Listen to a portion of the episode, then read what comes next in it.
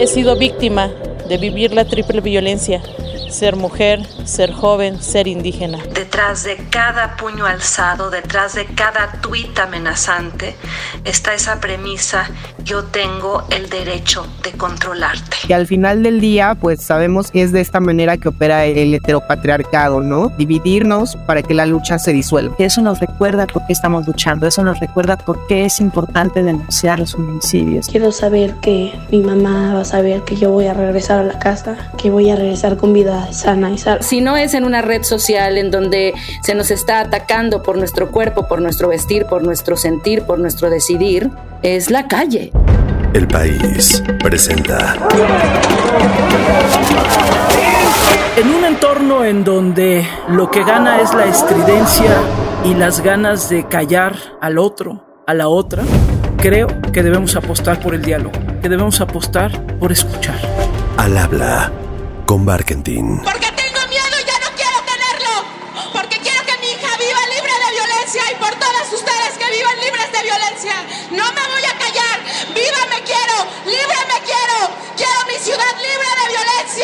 Si cuestiona tu feminismo, ahí no es. Quemó a mi padre que me violó y nadie me creyó.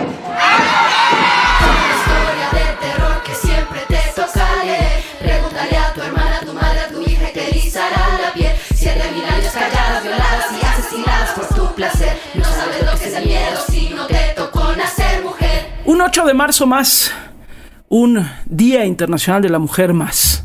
8 de marzo del 2023. Hoy los saludo en este domingo, un domingo muy caluroso aquí en la Ciudad de México, por cierto, a unos días precisamente de este emblemático 8 de marzo, Día Internacional de la Mujer que en su origen era el Día Internacional de la Mujer Trabajadora para conmemorar la lucha de las mujeres por su participación en la sociedad y su desarrollo íntegro equitativo en una sociedad pues marcada sin lugar a dudas por un sistema patriarcal de dominación.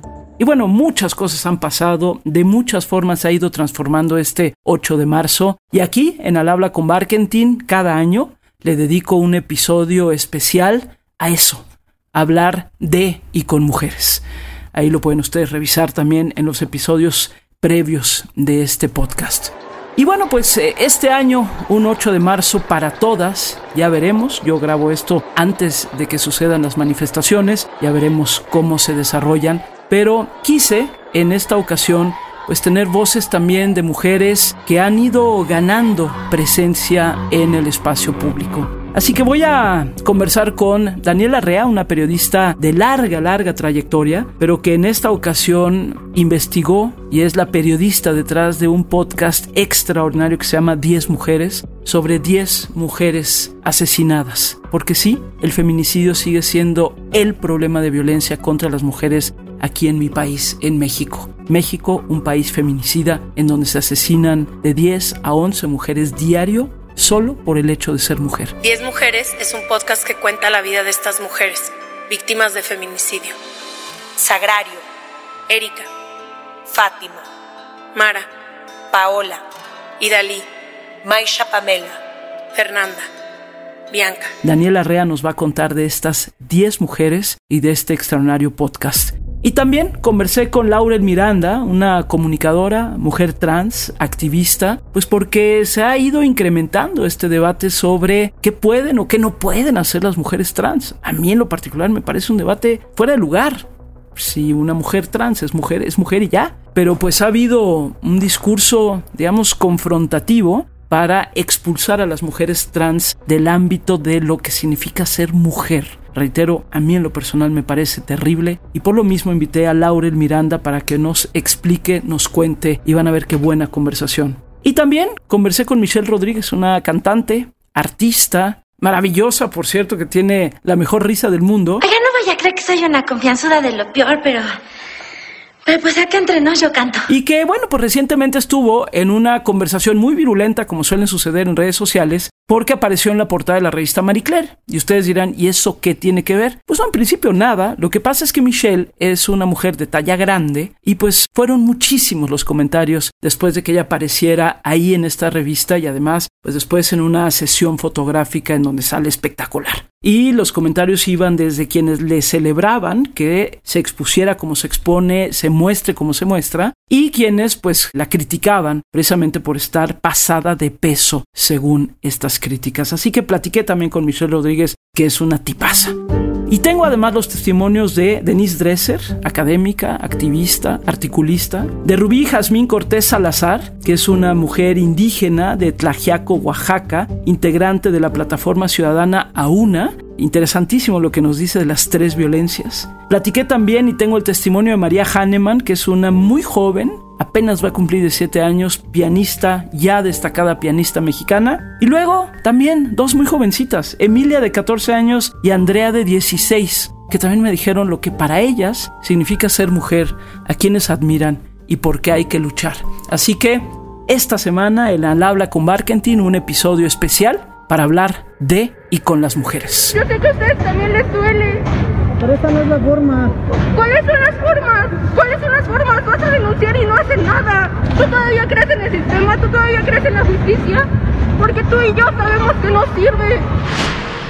Yo soy Rubí Jazmín Cortés Salazar, mujer indígena, hija, madre, hermana, amiga de la nación Ñusabi, originaria de la heroica ciudad de Tlajiaco, Oaxaca. En un futuro no muy lejano quiero ser partícipe de la toma de decisiones de mi municipio, incluso de legislar dentro del Congreso del Estado de Oaxaca y el Congreso Federal. Tengo la firme idea, convicción y esperanza que las mujeres indígenas dentro de los espacios de toma de decisiones podemos generar una legislación firme para eliminar la pobreza. Habría igualdad en participación, mejores oportunidades y más desarrollo para nuestras comunidades y el país. Por otro lado, se lograría la titularidad de los derechos de las mujeres en los ámbitos económicos, sociales, políticos. Se fortalecería la democracia y la igualdad de la ciudadanía. Las mujeres indígenas y dentro de mi ser mujer he sido víctima de vivir la triple violencia, ser mujer, ser joven, ser indígena y no tener los recursos necesarios para participar dentro de este ámbito. Sin embargo, todas las hermanas mujeres indígenas, afromexicanas, afro-oaxaqueñas, hemos sido, claro, un ejemplo de resistencia ante toda esta invisibilización, el racismo y la exclusión así como enfrentar los grandes retos para su participación en la vida democrática de nuestro país. Es por ello que todos los días seguimos en esta lucha, en esta resistencia, visibilizando y defendiendo nuestros derechos, sobre todo el derecho a la participación política, el derecho a ejercer libre y democráticamente también nuestro voto y nuestra voz, visibilizar nuestra voz para no callar. Gracias Rubí Jazmín por tu testimonio y converso ahora con Daniela Rea, con esta extraordinaria periodista sobre el podcast 10 Mujeres. Soy Daniela Rea, soy reportera. Me da mucho gusto que nos reúna la, el deseo y la necesidad de hablar de la vida de las mujeres que sufren violencia feminicida en México. Cuéntanos un poco de tu papel en esto que es el podcast 10 Mujeres. Bueno, yo me encargué de la investigación y documentación y básicamente el trabajo fue hacer una búsqueda de archivo, entrevistar y platicar con las abogadas que están acompañando a las familias, con las colectivas y con la familia de las mujeres que fueron asesinadas, que son víctimas de feminicidio. Y sobre todo, y a diferencia de otros proyectos en los que he estado, lo que nos interesaba mucho aquí en 10 Mujeres era hablar de su vida, ¿no? Cuáles eran sus sueños, eh, su carácter, qué las motivaba, qué las hacía sonreír, qué las ponía tristes, cuál fue su paso en la tierra, porque pensamos que a veces en la necesidad también apremiante de denunciar la violencia que viven las mujeres en México, eh, nos enfocamos en ello porque es urgente y es importante, pero a veces dejamos de lado también reconocer y conocerlas, ¿no? A través de la memoria de sus familias. Tan solo en México matan a más de 10 mujeres todos los días por el simple hecho de ser mujeres. De tanto repetir este número, se nos olvida quiénes son, sus historias y los huecos irreemplazables que dejan.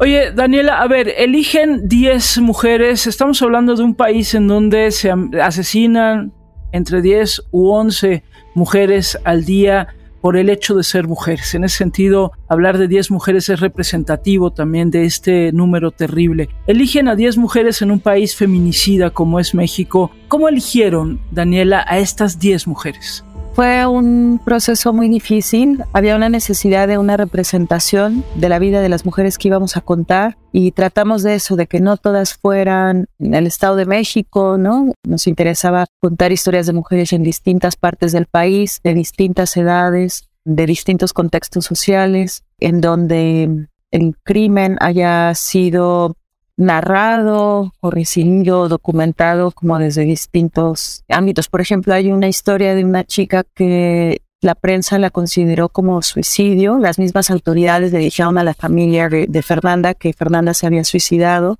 y nos parece importante hacer este relato porque es uno de los argumentos que se utilizan mucho en la violencia feminicida, ¿no? Decir que las mujeres se suicidaron cuando lo que hay es el encubrimiento. Cuando nosotros llegamos a la escena del crimen. Los policías no nos dejan entrar porque la fuéramos a contaminar.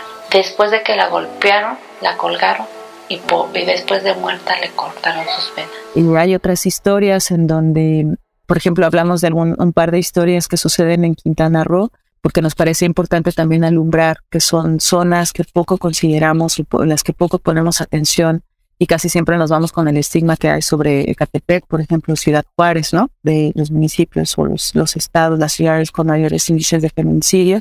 Y nos importaba alumbrar en qué contexto suceden estos crímenes en estos paraísos, entre comillas, y también cómo las mujeres se organizan alrededor de ello, ¿no? O sea, cómo la arrastran a la recámara. Dices, no puede ser.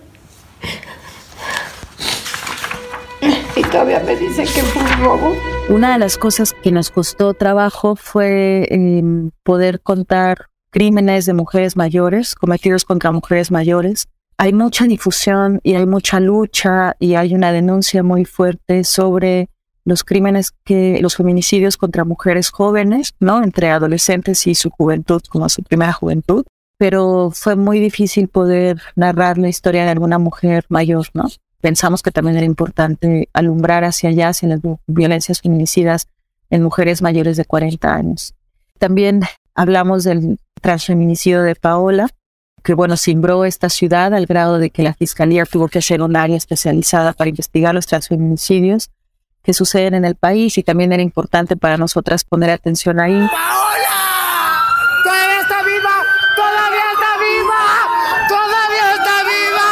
Y hablamos con la familia de Maicha Pamela, que es una, una joven de Temuaya, una joven otomí, y nos parecía muy importante también poner atención en los feminicidios que suceden en contextos de comunidades indígenas, en donde están sucediendo una especie de urbanización express, no sabía cómo explicarlo, ¿no? Fueron unos judiciales a buscarnos, que a mi hija la habían matado.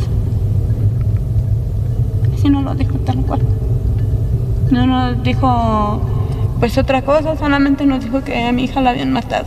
Con 10 historias es imposible una representatividad porque además cada vida es súper particular, los contextos son variados, pero bueno, un poco la intención era abarcar desde distintos espacios contextos sociales eh, distintos, eh, también geografías distintas, explicaciones distintas también. Oye, Daniela, y después de todo el trabajo periodístico que has hecho en tantos años y de todo lo que has investigado, ahora después de estas 10 historias, ¿con qué te quedas? Se me puso chinita la piel, Gaby, con tu pregunta. Eh, ay, fíjate que cuando hicimos una especie de reunión de cierre del proyecto, cuando estuvimos acabando ya el proyecto, y yo les decía a las compañeras, muchas de ellas hablaban del dolor de todo este proceso, de las historias, de las vidas de las mujeres. Y yo les decía que yo me sentía, o sea, como que más allá de ese dolor, yo me sentía muy agradecida y recordaba momentos muy particulares con las familias de ellas en donde estábamos en su casa platicando de la vida de ellas. Por ejemplo, recuerdo mucho que estar en casa de, la familia de Mara, que fue víctima de feminicidio por un chofer de Cabify en Puebla y estábamos con su mamá y sus hermanas y de repente verlas a las tres sentadas juntas en un sofá riéndose y recordando como con mucha luz en su mirada la vida de Mara, las bromas que Mara le hacía, cómo Mara estaba presente en su casa. Pues bueno, seguimos en la lucha por la que se haga justicia. No, con nada vamos a, a recuperar la vida de Mara. O recordar, por ejemplo, a los maestros o maestras de Bianca, Alexis en Cancún, de cómo apoyaba a sus compañeras, de en qué rincón de las escaleras se sentaba ahí en la escuela a donde fuimos con los maestros, maestras, de las canciones que cantaba para animar, de cómo se revelaba ante los maestros, de, decían, pero ¿por qué es importante hablar de feminicidios? Y a los hombres también los matan, ¿no? Entonces, o sea, para mí eso fue una, era como regalos más importantes que tuvo este proceso, porque fue poder atestiguar como el valor, la importancia, la gratitud de la gente que las amó cuando estuvieron aquí vivas, ¿no? Creo que en medio del horror que es importante contar y seguir denunciando y que hay que seguirlo haciendo una y otra y otra y otra vez, y no solo por 10 mujeres, sino por todas ellas, o sea, como que en medio de ese horror poder atestiguar la luminosidad de la vida de ellas en la tierra, me parece que es importantísimo, porque eso nos recuerda por qué estamos luchando, eso nos recuerda por qué es importante denunciar los homicidios. Eso nos recuerda que no estamos hablando de números, sino que estamos hablando de vidas muy particulares, de mujeres que tenían sueños, que querían ser felices, que hicieron felices a muchas personas. Y siento que de alguna forma, o sea, no podemos perder de vista eso, pues, ¿no? Honrar su vida pasa por ello, ¿no? Pasa por conocerlas a través de las personas que las amaron. Y creo que sumada a la denuncia en trabajo periodístico o de divulgación de distintas formas, también tendría que recordar esto, ¿no? esa luz, pues, o sea, finalmente por eso estamos reclamando nuestra vida. A pesar de que fue poco el tiempo, que fueron tres meses de que la estuvimos buscando y todo, es una angustia, es no dormir, no comer, una lucha de emociones entre el tengo que despertar a buscarla, ya no quiero despertar porque no está. Soy Denise Dresser, politóloga, analista, escritora, activista madre de tres humanos y dos perros. Lo más complicado en mi vida por el hecho de ser mujer han sido los hombres que me han menospreciado, que me han maltratado, que me han arrebatado más de lo que me han dado, grilletes en vez de trampolines. ¿Y por qué salgo a marchar el 8 de marzo? Porque en este país son asesinadas 10 mujeres al día. Súbete a un taxi y tu cuerpo puede ser destruido. Ve a un bar con tus amigos y tu cuerpo puede ser destruido. Baila con desconocidos y tu cuerpo puede ser destruido. Ser mujer en México es estar desnuda ante los elementos, vivir con miedo permanente ante la posibilidad del puño alzado, el cuchillo punzante, la mano que estrangula, el pene que viola, la desnudez perenne porque la ley no te protege, los jueces no te creen, la sociedad no te arropa. Y marcharé el 8 de marzo porque detrás de cada feminicidio, detrás de cada puño alzado, detrás de cada tuit amenazante, está esa premisa, yo tengo el derecho de controlarte. Y yo ya no quiero que los hombres sigan controlando a las mujeres de México, empezando por el presidente de la República. Y marcharé para decir que esas mujeres a las cuales se nos llama deshonestas o conspiradoras o confundidas, exageradas, mal cogidas, no lo somos. Solo nos imaginamos un México sin muertas o violadas y marcharé por el derecho a la vida, a la libertad, a la felicidad, a la sexualidad. Y las jóvenes que veo hoy son mucho más valientes, más atrevidas, más fuertes, más seguras de sí mismas de lo que yo era a su edad. Marcharé porque vivas las quiero, vivas las queremos, libres las quiero, libres las queremos. Gracias, Denise Dresser, por tu testimonio. Y ahora les presento la conversación que tuve con Laurel Miranda, esta comunicadora, mujer trans, activista, y de verdad una mujer muy echada para adelante. Soy Laura Miranda, tengo 33 años, soy orgullosamente una mujer trans, me dedico a la comunicación, al periodismo y desde que salí del closet también a la defensa de los derechos humanos, eh, particularmente de las mujeres trans, pero bueno, pues una lucha no puede ir sin ser acompañada de las otras. ¿no? Al final todos somos humanos y eso es lo importante, defender nuestros derechos más básicos. Me interesa mucho tu visión sobre este día como una efeméride que nos permite reflexionar y exigir. Y sabemos que sobre todo en, los últimos meses hemos visto alguna confrontación discursiva y a veces no solo discursiva de quienes, por ejemplo, dicen es que las mujeres trans no deberían estar, por ejemplo, en la manifestación o en la marcha de las mujeres. Y además de decirte, evidentemente, que a mí me parece que Ustedes son tan mujeres como yo o como cualquier otra, pero sí me interesa saber un poco tu lectura de esto que está pasando, Laurel. Bueno, pues me parece que vivimos en un momento de transformación social. A lo largo de la historia del feminismo, de los feminismos, nos hemos podido dar cuenta de cómo la lucha por reivindicar quién es el sujeto político ha generado bastantes divisiones. ¿no? En sus inicios, las mujeres racializadas o las mujeres negras eran separadas de la lucha feminista.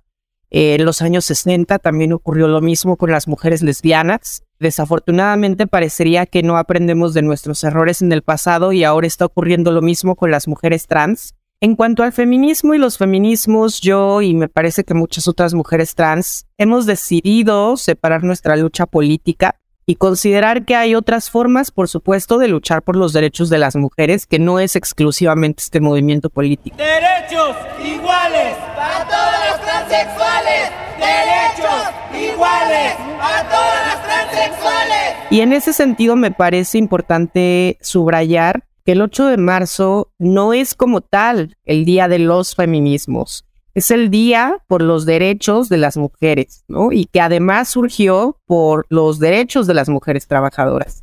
En ese sentido, me parece que el espacio público lo podemos ocupar cualquier persona, en este caso cualquier persona que se identifique como mujer, mujer negra, mujer blanca, trabajadora, trabajadora del hogar, trabajadora sexual, trans. Y los derechos y las luchas también son diversas. Creo que al final reconocer nuestras diferencias nos tiene que ayudar para identificar cuáles son los problemas que tenemos que resolver en lo particular para cada grupo poblacional, pero no para disgregarnos, no para generar una división que al final del día, pues sabemos que es de esta manera que opera el, heteropatriarcado, ¿no? Dividirnos para que la lucha se disuelva. A final de cuentas, todas tenemos algo que contar. Entonces hay que visibilizar que existimos y que ya no queremos más violencias. Eso es lo principal. Y en el caso de las mujeres trans, Laurel, ¿cuáles serían, digamos, algunas de las reivindicaciones o de las luchas que tienen ustedes ahorita de manera más, más inmediata? Al final del día también dentro de las mujeres trans somos diversas, hay distintos estratos sociales, pero me parecería que lo más importante a nivel nacional en este momento sería que la ley de identidad sexogenérica sea una realidad en todo el país, nos permite realizar la corrección de nuestros datos sexogenéricos en un acta de nacimiento sin la necesidad de un juicio que lleva cuatro o cinco años y en el cual tienes que gastar entre 100 mil, 150 mil pesos y que además, bueno, es engorroso, es una violencia institucional y que desafortunadamente no es una realidad en todo el país a pesar de las recomendaciones de la ONU, de la Comisión Interamericana de Derechos Humanos. Entonces, eso es lo que me parecería que urge. La Suprema Corte determinó que cada persona tiene derecho a definir autónomamente su identidad sexual y de género, por lo que todos los datos en registros oficiales deben ser acordes con dicha definición. Y también, por supuesto, eh, descongelar algunas iniciativas que ya están por ahí por parte de legisladores, como la cuota laboral trans, ¿Por qué? ¿Por qué es tan importante? En este momento, entre el 80 y el 90% de las personas trans permanecemos en el desempleo, ¿no? Y esto, para toda tu audiencia, no es porque seamos personas que no cuentan con preparación o que no tenemos habilidades, sino simplemente por una sociedad que nos discrimina, a veces también porque los documentos no coinciden. Por eso es también importante el tema de la ley de identidad sexogenérica que te comentaba hace un momento, y bueno, pues por supuesto también una lucha por parte de las instituciones de difusión, de información, de concientización social, porque en las calles seguimos siendo profundamente discriminadas y violentadas. No hay que olvidar que México es el segundo país con más transfeminicidios en toda América después de Brasil y que la esperanza de vida es un dato duro, pero la esperanza de vida es de 35 años. Esto es similar a como si viviésemos en la Edad Media, pero también puntualizar que al final, pues esta esperanza de vida sobre todo es para las mujeres trans más precarizadas, llámese trabajadoras sexuales, migrantes, racializadas, indígenas, ¿no? Entonces, eh, me parecería que esos son los puntos más relevantes en este momento, Gaby. Esta bandera para mí es un símbolo de protesta y espero que esta bandera se convierta en un referente histórico de lo grande que tiene que ser la lucha por las personas trans y sobre todo de la grandeza que las experiencias de vida trans tienen.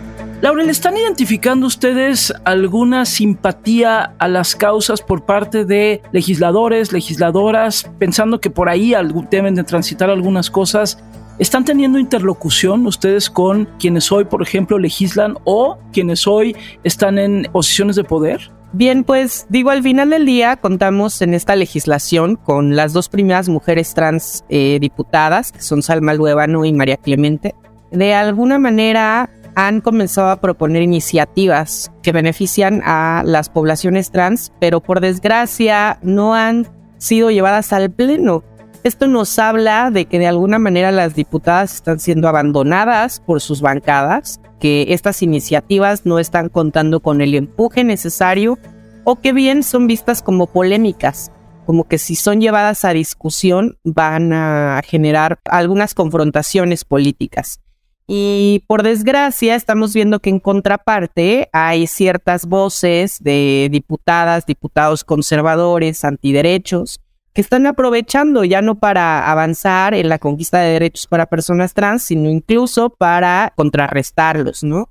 Vemos en las últimas semanas que eh, las infancias trans han estado en el centro del debate, a pesar, bueno, pues de las recomendaciones que ya señalaba de organismos internacionales, y se propaga una gran desinformación. Justamente la ley de infancias trans lo que permite es que ya no haya necesidad de que las personas tengan que pasar por un proceso de hormonación o de un diagnóstico psicológico, psiquiátrico, para que puedan ser reconocidas por el Estado como personas trans.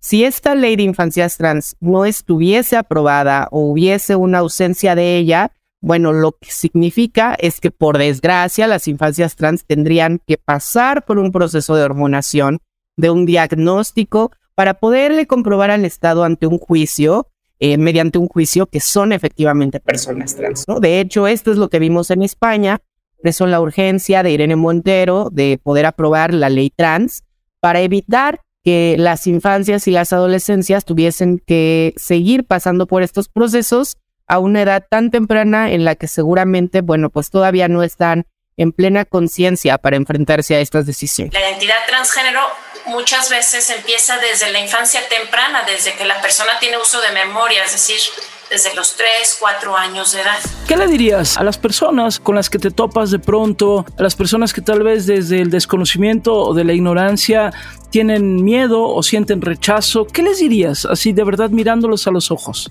Bueno, pues que la diversidad nos hace más eh, ricas como sociedad y también que se den la oportunidad de conocer a una persona trans en persona o a través de redes sociales. Hay un estudio en Estados Unidos que indica que el 90% de la población no conoce a una persona trans y sin embargo, bueno, pues opina sobre nosotras, sobre nuestra vida. Y creo que en la medida en que se den la oportunidad, nos demos la oportunidad de conocernos, seguramente su percepción, su idea sobre nosotras y sobre nuestros derechos va a cambiar. Entonces esa es la invitación derechos humanos para todas las poblaciones. y nuestros derechos no representan un peligro para absolutamente ningún otro sector de la sociedad. Soy María Jane Mambera, tengo casi 17 años y estudio la carrera de piano. Los retos que he enfrentado por el hecho de ser mujer, pues han sido acoso por un profesor, comentarios desagradables, que pongan en duda mi carrera, tocar mucho más puertas que mis colegas hombres. El año pasado salí a la marcha y este será lo mismo. Yo me manifiesto primero por lo más básico, que no nos maten, que podamos vivir en un país sin temor a desaparecer, sin el temor de que nuestras madres nos estén buscando en fosas durante años, que nadie nos pueda ofender o insultar solo por ser mujeres, que ya no se permitan los abusos verbales, físicos, emocionales. Con eso ya sería un gran paso. Yo admiro mucho a varias mujeres. Mi mamá, grandes pianistas como Marta Argerich y Vivian Wang, a Alondra de la Parra, Lila Downs, a Greta Shelley, a ti Gaby y varias mujeres que a pesar de todo y contra todo salen adelante, no pierden la brújula y nos han abierto camino a mi generación, que son mujeres que han luchado por la igualdad desde sus trincheras y que han destacado. Gracias querida María Hahnemann por tus palabras, siempre sonrientes. Y les presento ahora lo que conversé con Michelle Rodríguez, esta actriz, cantante, y van a ver la gran sonrisa también en sus palabras. Soy Michelle Rodríguez, soy actriz, soy cantante, soy mexicana y soy eterna soñadora.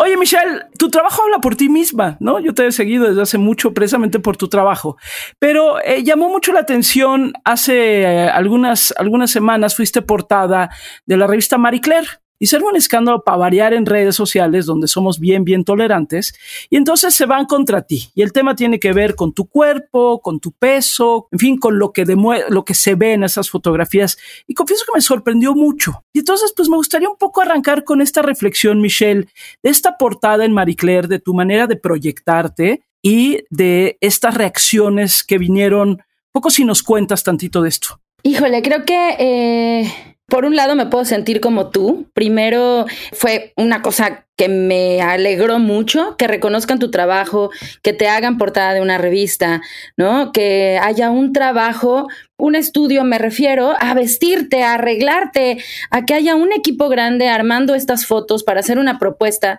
de una revista en donde pues el solo hecho es como, pues te invitamos porque nos gusta tu trabajo, porque creemos que es como una manera de, de decirte qué padre lo que haces. Por ese lado me dio mucha emoción porque sí, Nunca había pensado estar en una portada de una revista. Soy actriz, soy cantante, pero esas cosas las hacen los, las modelos, esas cosas es cuando, no lo sé, las grandes celebridades.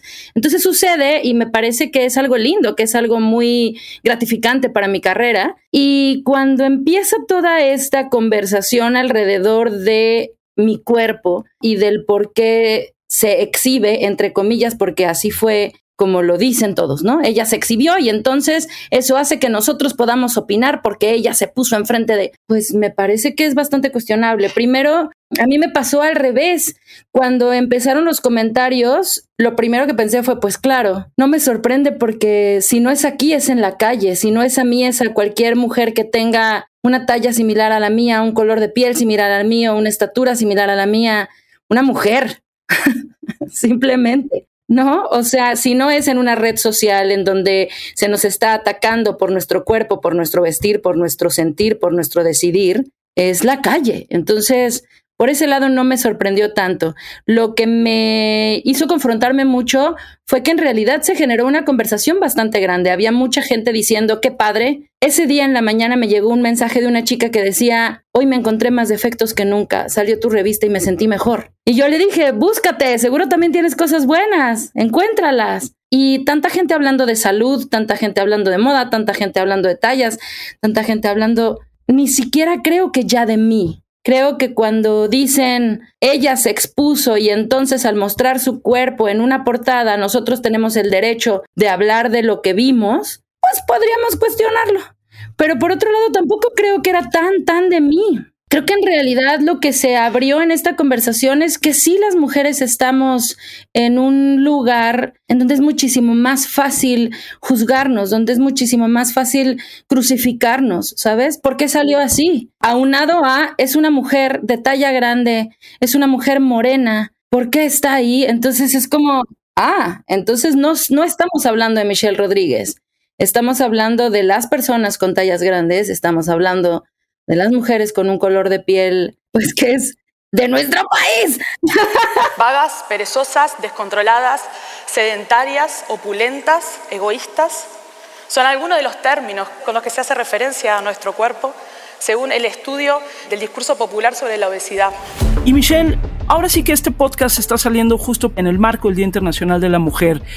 Y tú te has presentado o has hecho de el que seas una mujer de talla grande parte de tu discurso o no, Michelle? Sí, creo que al principio, cuando yo decidí dedicarme a esto, para mí fue un, un parteaguas, porque el verme como me veo, en toda la educación que tuve desde muy chiquita, bueno, eh, todo lo que permeaba hacia mí, no solo, no me refiero a la educación de la casa, me refiero a lo que dice la sociedad, a lo que se ve en la televisión, a lo que los medios cuentan, a lo que las narrativas cuentan, me hizo entender y asumir, no me juzgo, se hace lo que se puede con lo que se tiene, tal vez estaba yo muy chiquilla, pero me hizo asumir que era una mujer que no pertenecía o que muy probablemente no iba a pertenecer porque no se veía como las que decían que así tenía que ser. ¿No? Entonces, cuando decido dedicarme a esto, fue un, un arriesgue. Dije, lo voy a hacer porque me encanta, porque creo que es lo que me hace sentir viva y empieza a suceder cuando me sé escuchada por la gente que me sigue, no solo que le gusta mi trabajo, sino que me descubro escuchada por los seguidores que se sienten eh, identificados conmigo, descubro el poder de la representación, que sí, definitivamente a mí me hizo falta cuando era niña, porque mi mayor representación es mi mamá que es una mujer tenaz, que es una mujer valiente, que es una mujer guerrera, que es una mujer trabajadora, pero los medios masivos no presentan muchas veces una imagen similar a la mía. Entonces, cuando me sé y me reconozco vista y escuchada más allá de mi trabajo, me parece que es importante contar lo que voy entendiendo no solo para reafirmarlo yo, sino para compartirlo con quien lo necesite. Yo sé que no somos redentores de nadie, ¿no? Ni tenemos que salvar a nadie, pero si hay alguien diciéndote gracias por decir lo que estás diciendo, gracias porque a mí me pasa creo que es, es una de las cosas más bonitas que podemos dejarle al mundo. Michelle, para cerrar, ¿qué estás haciendo ahorita? ¿Qué estás haciendo de tu trabajo? En diciembre tenemos La Flor Más Bella, que es una serie inspirada en mi vida, en donde tenemos una protagonista que se ve distinta a las demás, una protagonista que es fabulosa y que se lo quiere mostrar al mundo. Entonces, La Flor Más Bella está ahí en Netflix. Se estrenó también en enero Contra las Cuerdas, que es una serie que habla de la lucha libre femenil mexicana, en donde hablamos de mujeres poderosas de mujeres que tienen la agalla para ser quienes quieren ser. Y ahorita, pues nada, estoy preparando varios proyectos, sigo escribiendo. Ahorita estoy en Costa Rica en el Festival Internacional de Comedia, de Stand-Up Comedy. Entonces, estoy muy emocionada de regresar y empezar serie y escribir. Y no me sé estar quieta, entonces estoy muy contenta. Bueno. Hola, Esmeralda. ¿Cómo estás? Soy Mitch Rodríguez. Mitch, Mitch, eh, Mitch Rodríguez, la, la, Mitch Rodríguez. Sí, nos sorprendió mucho que mandaras tu audición así sin editar y sin filtros. No, no. Ahorita te mando el correcto, no te quería enviar ese, te lo juro. No, no, no, no, no. Nos encantó. ¿Cómo que les encantó? Creemos que eres una Mitch perfecta. ¡Felicidades! Hola, soy Andrea Borrego, tengo 16 años y a mí me enorgullece ser mujer. Me enorgullece más poder compartirlo con mis amigas, mi mamá, mi familia y todas las demás mujeres que me rodean. Ser mujer me hace sentir apoyada y escuchada, donde todas estamos para todas, que aunque no nos conozcamos, nos ayudemos. Saber que en la escuela, en la calle, en todos lados, va a haber alguien en el que puedo confiar. Para mí, ser mujer va más allá de mi anatomía. Habla de quién soy, de quién seré y de todo lo que puedo lograr. Ser mujer para mí es amor, miedo, fuerza, apoyo, libertad, responsabilidad. Es una lucha. Ser mujer es increíble. Hola, mi nombre es Emilia, tengo 14 años y estudio. Lo que yo siento cuando veo a mujeres manifestando hay como muchas emociones. Por ejemplo, hay veces que siento como enojo que tengamos que pelear por nuestros derechos y que tengamos que pelear para que no maten a, nuestra, a las mujeres y ese es uno, pero también siento tristeza porque justo lo mismo, que tengamos que pelear para que dejen de llevarnos y ese tipo de cosas. Pero al mismo tiempo me inspiro a saber que todavía hay posibilidades de que podamos volver a ser buenos humanos y que dejen de haber feminicidios y todo eso. Y también me inspira mucho saber que hay mujeres allí peleando y salvando nuestros derechos y consiguiéndonos derechos. Yo manifestaría para que se haga justicia hacia las mujeres que han desaparecido y manifestaría para que paran los feminicidios porque yo quiero poder salir a la calle sin miedo, poder salir a la calle en shorts sin tener miedo que me vaya a pasar algo y yo quiero que cuando yo tenga hijos pueda salir a la calle y que sepa que mis hijas van a regresar con vida. Y también quiero saber que mi mamá va a saber que yo voy a regresar a la casa, que voy a regresar con vida sana y salva. Una mujer que yo admiro mucho es a mi mamá porque ella ayuda a los demás sin estar un reconocimiento y ella siempre está ahí para ayudarme a mí y a extraños en cualquier momento que sea necesario. También la admiro mucho por su trabajo como abogada, yo siento que es como un trabajo muy grande, un trabajo que requiere mucho y todavía con ese trabajo tan grande y con ese trabajo que pide mucho, tiene momentos para sus familiares, ella está intentando lo mejor para cambiar el mundo. Gracias, queridas Emilia y Andrea, y gracias por su entusiasmo. Qué maravilla a los 14 y a los 16 años tener ese, ese entusiasmo. Ser mujer es tan amplio, tan diverso como las mujeres que somos, y yo creo que eso queda cada vez más claro. Y hoy les quise presentar algunas voces que nos muestran precisamente esa diversidad, ese amplísimo ser mujer. En un país como México, un país violento, un país feminicida, un país en donde la agresión contra las mujeres es diaria, pero un país en donde también las mujeres hemos sabido seguir luchando, seguir conquistando espacios y seguir plantándonos de frente como toca para que vivamos en una sociedad cada vez más equitativa y más justa. Gracias Daniela, Laurel, Michelle, Denise, Rubí Jazmín, María, Emilia, Andrea, por sus palabras. Gracias por haber estado hoy aquí en este episodio especial de Al Habla con Barkentin. Y gracias a todos ustedes y a todas ustedes que me acompañan semana a semana en estas conversaciones. Si van a ir, dependiendo de cuándo escuchen este podcast, o si fueron algunas de las manifestaciones por el Día Internacional de la Mujer, pues en una de esas por ahí nos encontramos y nos abrazamos. Y si no, entendamos todos que vivir en una sociedad más equitativa y más justa es bueno para todos, ¿eh? No solo para las mujeres. Bueno, los espero la próxima semana, ya saben, aquí en Al Habla con Barken. Por todas las compas marchando en reforma, por todas las morras peleando en Sonora, por las comandantas luchando por Chiapas, por todas las madres buscando en Tijuana. Cantamos sin miedo, pedimos justicia, gritamos por cada desaparecida. Que resuene fuerte, nos queremos vivas,